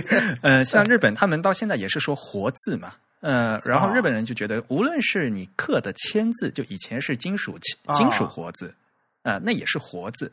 像比如说后来变成照牌了，但是照牌的话，啊。它不是那那照照相排版，不是它那个是有个文字盘是有那个纸底稿嘛，它是用那那那那那相机拍的嘛。但是那也是那有有个文字盘嘛，到现在电脑了，电脑是有个字库了，但是啊。活字来讲的话，字是活的嘛，就是说这个啊东西是来重复利用的，这个性质是一样的。所以呢无论你是刻字还是电脑字，还都日本人都叫活字，都是活字，都是活字。那做活字的，那就是字体设计师嘛。对，嗯。好，那后面的一天半的热血沸腾的工作坊呢？呃，我们的王呃张轩是作为参加者全程投入了，是吧？嗯，对，之前的那个鸟，在那个一天半之外的鸟海老师，还有在北服的一场讲座，就是和朱老师对谈前面那个，我也参加了。啊，对，嗯，啊，那个工作坊好累啊。呃，哎，不过还挺开心的。来，先给呃你给大家介绍一下是什么形式吧。呃我呃由你来说。嗯，因为两场活动都参与了嘛，我觉得两个两场活动连在一起就是特别的有意思。因为前一天的讲座，它其实是把整个假名的发展历程以及明朝体的一些发展，就是和在一起，然后讲了一个这样的话，就从怎么说呢？就从这个书写系统本身，然后再讲到字体的设计。然后这个讲座就比较有意思。然后到了工作坊那天，就变成了自己实际来操作字体这个设计。就前一天是理论学习，第二天呢是动手，对吧？对嗯，因为有了他前一天那个理论的教学，然后这个逻辑就全部理顺了。我们当时也是先写稿，嗯就先手写骨骼，然后再开始就是再做字稿，所以他还是从一个从手写到字体制作的这么嗯。一套一套流程，所以就觉得很有意思。呃，我是鸟海老师的翻译嘛，所以呢，也是从头到尾就跟着 鸟海老师从头到尾做了一遍。呃，先给大家介绍一下这个工作坊的呃一个基本情况。首先呢，是一天半的时间，然后一个鸟海老师对的是六十个学员。是 一开始我一听这个计划我就疯掉了，就活活要把老师给累死。然后六十位学员分成六个组，就十个人一个组。呃，第一组呢，就是张轩参加的这个组呢，就是大家都是已经是专业的字体设计师了，而且呢，还有几位呢是这次参加字体之星大赛的获奖作品的作者啊、他们也参加进来了。呃，那所以呢，第一组所谓的呃专业组呢，呃，他们的任务是给呃宋体字配假名，然后剩下的五个组，呃，五十个人呢，是每个组分配一个主题，然后十个人一起，呃，做出一款字。啊，十个人一起做一款字，这本身就是非常非常难的一个事情，而且呢，还要要配合主题，比如说有些组的呃主题是呃美味的字，嗯。当然了，这这个如果是没有限定范围的话，就太宽，嗯、这太难做了。所以呢，后来就说大家就是选每个每个组可以选是宋体字还是黑体字啊。我记得后来美味的字那一组就好吃的，嗯，他们那一组选的最好是选的是宋体字吧，对吧？所以呢，呃，对他们那个主题就是美味的宋体字，嗯，还有其他的主题，比如说是什么有速度感的啊，就是更还有一些什么是给老人家看的字啊，还有还有什么呀？就霸气霸气的字，对对对有这么。霸气的字，嗯。啊，就是各个主题还嗯、这个主题还是比较嗯比较有意思的，但是呢，所以呢，呃，一共是三个半天的时间。第一个半天呢，分组讲完了以后呢，大家首先十个成员要来对这个主题、这个作品呢进行讨论。充分的讨论啊，要做这这什么样的字，然后这个理念是应该怎么样的，然后到具体到字字体的笔形应该怎么怎么设计，那大家就讨论。然后第二嗯第二天上午呢，就是大呃呃下午就是他大家开始做，然后最后呢就是呃大家十呃十个人。的这样一个组呢，把各自的作品全部贴贴到墙上，然后这由牛海老师进行来评审啊，就点评了啊，这一下子转出来哇！我记得好那天晚上好多组都做到半夜呃十点十一点多了，是吧？对，而且就是其实说实在的，我们也比较担心，就是牛海老师会不会累着？结果没想到牛海老师他自己吃个饭绕了一圈，他又回来。对呀。他他很担心你们讲字改字，就是他他比我们还来劲儿。只要你们有个有稿子过来的话，他就他就特别就能提起笔就改，提起笔就改。嗯，对。然后他自己转了一圈，喝点小酒回来，然后虽然自己嘴里边嘟囔着说 说啊，可能有点酒味儿，但是反正是照样还是改字嗖嗖的，非常的快啊。对。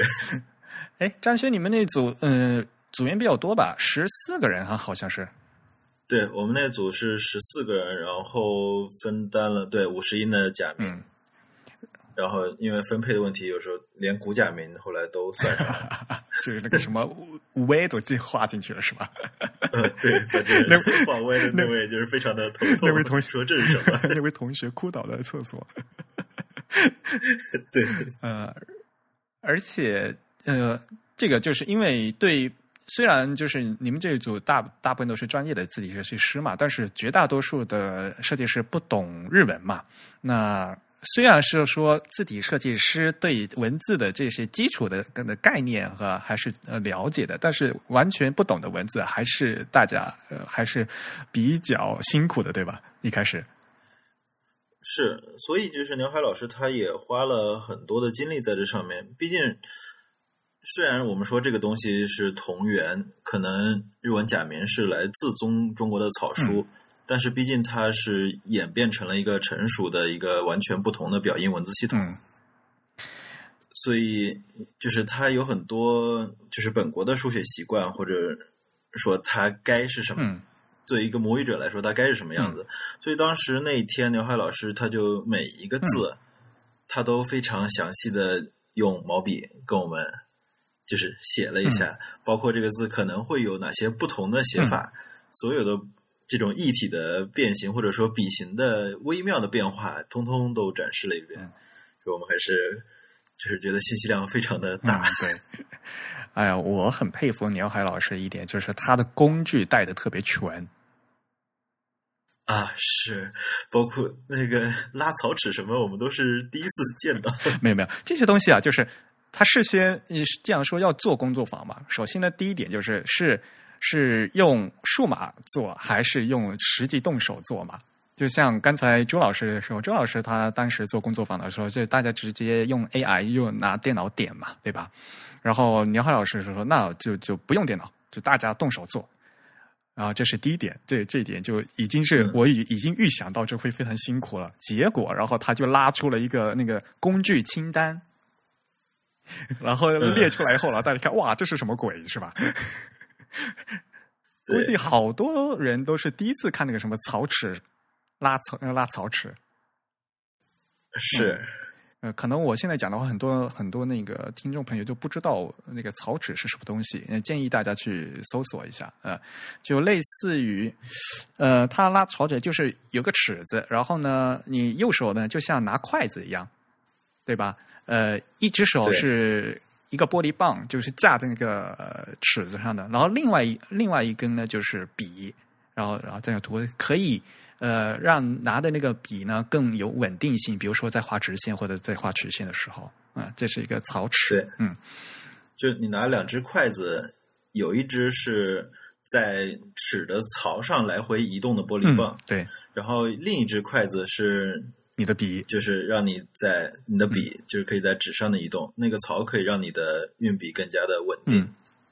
但实际操作起来，就我们看梁海老师用的东西非常神，说哇，那个画那个曲线实在是太光滑了，太漂亮了。然后我们自己用起来觉得，呃，这东西怎么就越画越越糟糕？后来我们就是琢磨着，也许就是说。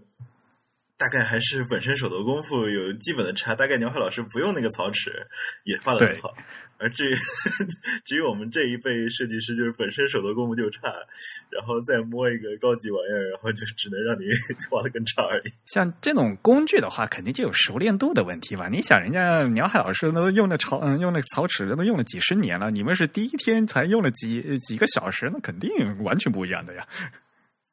对，而且那个鸟海老师就是。就是他很可爱的一点，就是我们觉得他傲娇。为什么？因为他其实一开始他给我们列的工具列表里边就有那个写金的羊毫笔，还有那个勾线笔嘛。呃，面相比就是他自己很清楚，就是这些东西都会用到。但实际上，他演他演示的时候，他自己又在不停的嘟囔说：“哎呀，说你看，你非要让我让我在你们这些中国人面前拿毛笔，然后你们又会吐槽我毛笔什么拿姿势不对。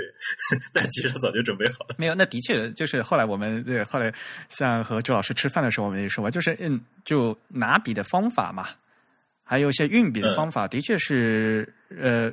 和中国传统书法是很多不一样的地方，这个在在在在交流的时候也说的嘛。日本人他们一般写书法，他们不藏锋，嗯，中国人就是写写要要转回来一下嘛。比如说写一个横，要把那个锋先藏起来嘛，要转回来一下。日本就直接侧锋就出去了啊之类的。还比如说拿毛笔的方式，嗯，日本人拿毛笔一般就是拿跟拿铅笔是一样的，就是就是纸笔的姿势。最近呢，就是国内像那些书法研究的人也觉得，就是说，其实古代人拿毛笔也是那样的，就是 就是另外一个那另外一回事了。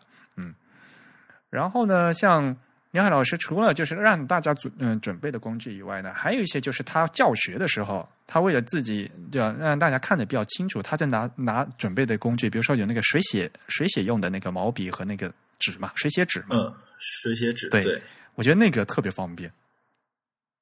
是是是，因为那个呃，可能不太了解的听众可能没有去刻意注意过日本明朝体的假名，它为了和中文就是汉字汉字有一个，它为了和汉字有一定的区分度，所以假名不管是平假还是片假，都是保留了一些书法的一些风格的，尤其是楷书的风格。对于明朝体来说，那么。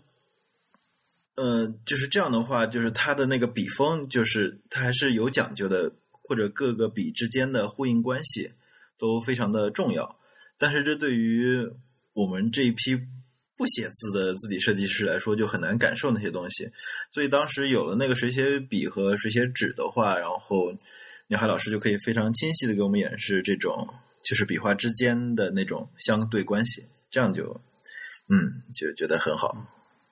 所以，梁海老师不仅字写的好，对我觉得他教的也非常好，非常通俗易懂。是，嗯，而且我觉得他们在你那个假名这组花了很多时间，就与和其他组相比，啊，也也可能是我们抛出的问题本身也比较多吧，因为大家的热情都非常的高涨嘛。虽然就是说。可能最后汉字组他每个人做了四个字，而我们假名看起来笔画简单，但其实也只做了四个字。中途就是我们抛出去很多问题，然后梁海老师给我们做出修改也非常多，是这样一个情况。大家不要小看那个假名，好像就那么几画，其实一个那假名他们每一个笔画之间的这个呼应啊，非常非常的难，尤其是对像。不习日文的设计师的话，首先他连个笔顺都不知道嘛，对吧？笔顺不知道的话，他就没有办法确认这个哪一笔和哪一笔需要呼应，对吧？那个气脉是从哪边连到哪边的，不知道嘛？不知道的话，那 所以他有时候就连错了嘛。对，宁海老师跟我们展示了一个日本小学是一年级还是二年级的那么一个假名笔画笔顺表，但是我们的水平其实。就 可能连小学二年级都不到，就他得从笔顺开始教起。嗯嗯，而且就是因为参加了之前那个讲座嘛，所以就是会有一些一脉相承的一些东西。比如在那天讲座，他讲到一个笔画的粘着度啊，对，没错，这个即使对于我们这种预习过假名写法的人，也是一个比较新的概念。他的解释大概就是说，你书写假名的时候，就是笔离不离开纸，嗯或者说距离纸的距离这么一种感觉的东西，可能表达起来非常难，但是他只要一写，大家就现场一看就能明白这件事情。嗯而且之前朱老师也提到嘛，就是鸟海老师特别强调就是温柔嗯这一点，就是他跟我们讲的时候也一直在强调这一点，就是说你的笔画就是说这边太硬了，嗯这边要这个弧度要非常的柔和一点。就大家就问他，就是哎，说为什么就不能做直一点？他说可能会有个人的一些喜好在里边，但是他给了一个比喻，就是说你去关一扇门的时时候，你是咣叽的一下把门给带上，还是慢慢的把门给合上？那对于他来说，他显然是趋向于后者的。嗯所以就是我们现在才能看到 Hiragino 以及就是游系列字体的这种比较柔和的形态，嗯也能理解为什么它会和小种黑、小种明朝、小种系列就是那种锐利的感觉有一个明显的差异。嗯就觉得一天就是啊，有好多事情都想清楚了那啊种感觉。豁了，应该说还是因为杨海先生 他是比较说这个尊重或者说比较偏好这个书法这一派的传承嘛。因为我们也知道日本的对对对假名，特别是像平假名，它其实最初的这个书写的方式就是一个怎么说呢，非常草的一个，像日本叫连绵体嘛，对吧？它基本上很多笔画都是完全连在一起的，对所以说，呃，鸟海先生他比较讲求的这个温柔或者说这个柔和度，其实是跟这个书写的方式有关的。那么可能像按照我的理解，像小种这样子的假名，或者说像小种这样的字体，它是比较反映了像朱老师刚才说的这样一个工业时代的，或者说机器时代的这样一种比较硬朗的风格在里面。嗯，对的，就是这样可以比较明晰的看到，就是设计师的一套理念的一个贯穿。这对于设计师的成长来说，或者说这是设计师所在乎的一些东西。嗯，对。然后后面其实一天半的时间，一转眼就过去了，对吧？对，就 觉得还没有做完，但是已经不得不上板了，感觉又回到了学生时代那种感觉你们。组还好啊，有一个组啊，不过那那一组是只有六个人，呃，你们组十四个人嘛，所以另外一组只有六个人。对，那一组他们只做了二十，只有六个人嘛，所以只做了二十四个字嘛，对。嗯嗯，不过后面那个点评，我觉得也是非常受用的，就是呃，老师讲了很多很多的东西。对，像他们给老人家看的字那一组，呃，在鸟海老师的提示下，他们就是在考虑所谓的就是汉字的易读性的上，他们做的那款黑体字是以楷书为骨架做的，这也是一个非常新颖的一个做法。嗯，嗯，对，然后另外一组那个什么速度感的那那款字啊，那个这个杀手不太冷嘛，他们是啊，对，是采取了用，据说是用了那个电影的那种感觉。对，然后像比较有呃好吃的字体呃美味的字，他们是用那个什么黑巧克力的那一种感觉是吧？对，巧克力。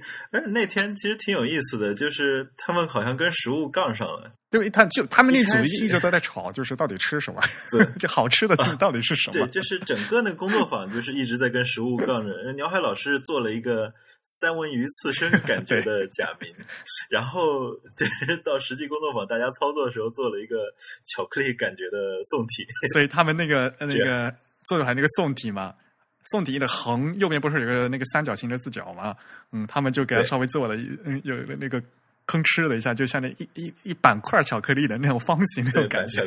就是掰掰板块巧克力那个 那个缝儿那种感觉。这款字挺有意思的，嗯嗯，是，啊，然后我我在旁边一直都是旁观嘛，因为我是做翻译嘛，我还是在感叹，就是说，像梁海老师，因为他只以有且只有他这一代人是就各种工具都用过的，对吧？像他会写原呃会用字稿，会拉草尺，会拉用草尺来写原字的字稿，但是他也会用在数码的环境里面直接拿那个鼠标来点。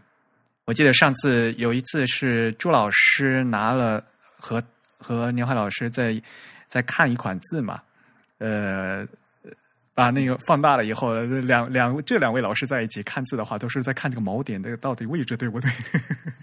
哦，那次那次看的就是我新做的宋体字啊，对，谍照啊，那时候我们都已经是对事先看到了一个 样。呃，您做的一些就是最最最初的几个字吧，是吧？对，五十几个字。嗯嗯嗯。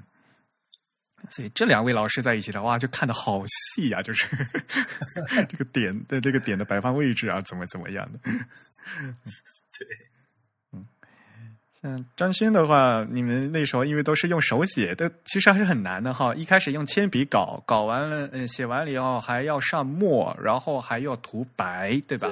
嗯，对，那个过程就是先用铅笔在格子里边写完骨骼，嗯。然后再渐渐的把那个字形用铅笔打好稿，就上墨。那上墨跟电脑不一样，就是它的一个逻辑就不再是一个就是锚点勾轮廓的这么一个方法，它更多的是就是说形的一个加减。你墨这边多画出一笔，然后你再拿白色广告色把它再修回去，然后一不小心又修豁了，然后再把墨再填回来，就这么来来回回的反复，就是也多少能感到一些就是以前。照牌时代就是字体设计师的辛苦。嗯，对啊，现在有有电脑多好啊！你稍微一挪一下就就就可以了，对吧？你手柄一拉一下，这个曲线的曲度就不一样了。那以前可是要那个广告广告白的涂来涂去，涂来涂去。嗯，对，但是。但是你又回头想一想，也不就是因为 PostScript 是一个轮廓嘛？其实说白了，还是你的技术决定你的工具，然后再决定你的对的 生产方式嘛。嗯，所以但很关键一点就是，你脑子要清楚这个轮廓应该是什么样的。所以，如果你手上有笔的话，就有笔画轮廓；你手上有鼠标的话，就用鼠标点轮廓吧。但是很重要一点就是，你脑子要清楚我要的轮廓是什么样子的嘛。嗯嗯，是像这。我就我一直都说，这大家要善用工具，就是在这一点。像这次，呃，刘海老师让大家做，呃，就是用用三角板，他们工具里面有三角板吗？很遗憾，就是好多就是年轻的同学，他们都不知道三角板怎么用。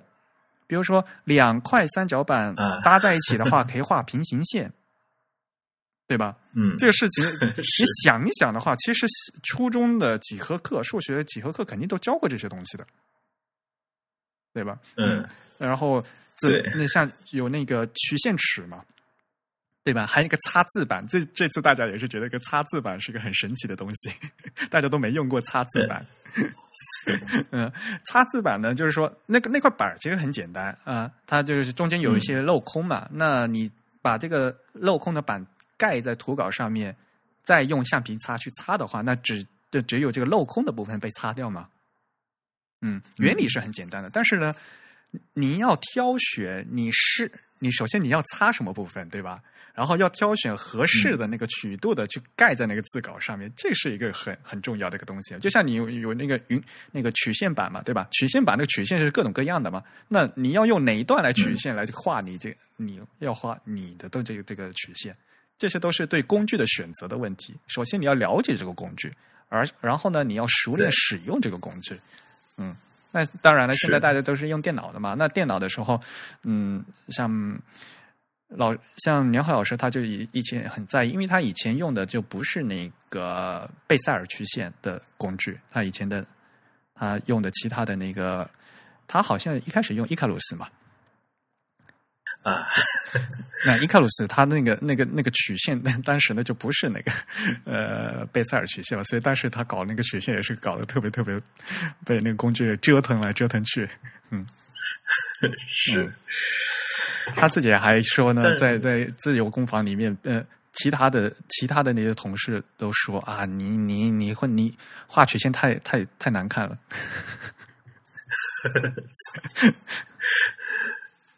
不过还是会，就是能感受到，就是说一个工具能给人，就是长期对一个工具就是不停的练习所带来的一个一些特征，以及设计师本人对工具的理解。嗯就比如说像素纸、嗯或者说网格纸这个东西，点阵纸，嗯我们对汉英也做过好多次工作坊了，很用了很多次点阵纸，但是很多人用起来的感觉都不太一样。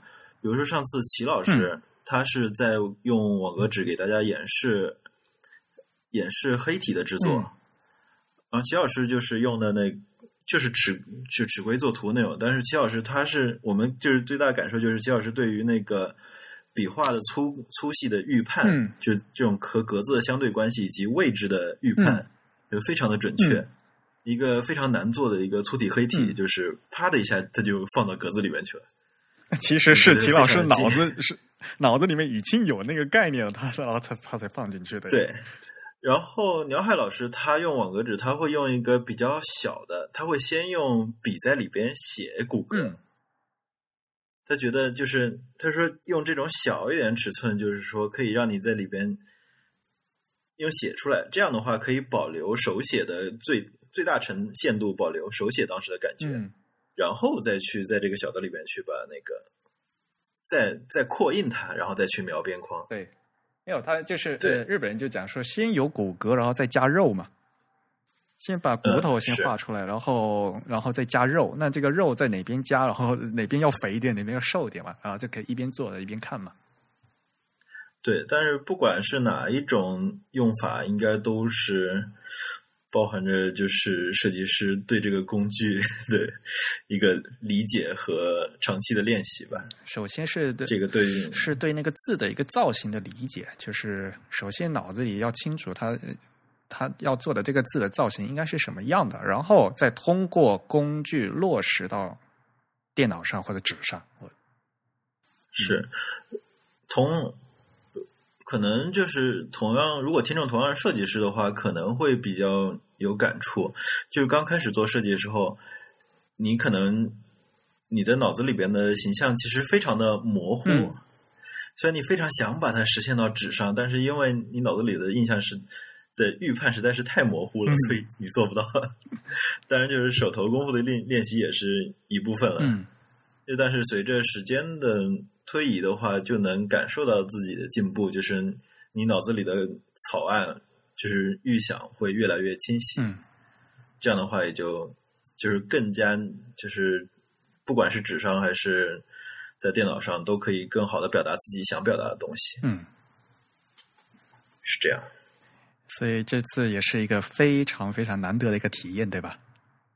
是，非常难得。私下和牛海老师沟通，是不是觉得他这个人很俏皮，呃，是啊，特别可爱？呃呃，有时候还会带一些就是非常有特色 日本人风情的冷笑话。到后面我都懒得翻了。是，不不过呃，还挺好玩的。行，好，那今天时间也差不多了，我想大概就到这里。非常感谢呃两位嘉宾来跟我们一起花了这么长时间来哎呃跟大家分享了这么有意思的东西。那我们这次汉仪的字体之星大赛呢，会在三月三十一号。来做一个最后的颁奖仪式的一个发布，那也希望各位听众呢来继续关注这个大赛，最后各项的大奖花落谁家，就马上就要发布了。那今天我们也特别感谢朱老师，感谢张炫来参加我们节目，哎呀，也谢谢你。嗯，也希望就几位嘉宾继续来参加，有空呢再来我们节目做客。好的，哎，好，那我们经常聊天。哎，多聊天儿。哎，好，感谢大家的收听。大家可以从各种社交网络上面关注我们。呃，自弹自唱在新浪微博、微信公众号以及 Twitter 的账号，其实也就是 TIB 的账号了。啊、呃，都是用的是 The Type，拼写是 T H E T Y P E。而我们在 Facebook 上呢，也可以通过 Type is Beautiful 来找到我们。呃，我们说过很多次了，用邮件的方式给我们一些反馈是最直接的。我们的邮箱是 podcast at the type 点 com，podcast 的拼写是 p o d c a s t。那通过这个账号呢，也可以用支付宝或者 PayPal 给我们捐款啊！欢迎大家给我们捐款，让我们把自弹自唱做成全球最好的字体播客。那本期的节目由 Eric 和振宇主持，我们请到的嘉宾是朱志伟先生和张轩先生。本期节目由 Eric 在 OS Ten 上剪辑制作完成，谢谢大家，我们下次节目再见。嗯，谢谢大家，也谢谢 Eric 帮我念了这么多联络地址。好长啊，这这本来应该你念的。嗯，好，嗯，这次我们就不录 After Show 了，拜拜。嗯，拜拜。好，谢谢大家，再见。再见。嗯，拜拜。嗯。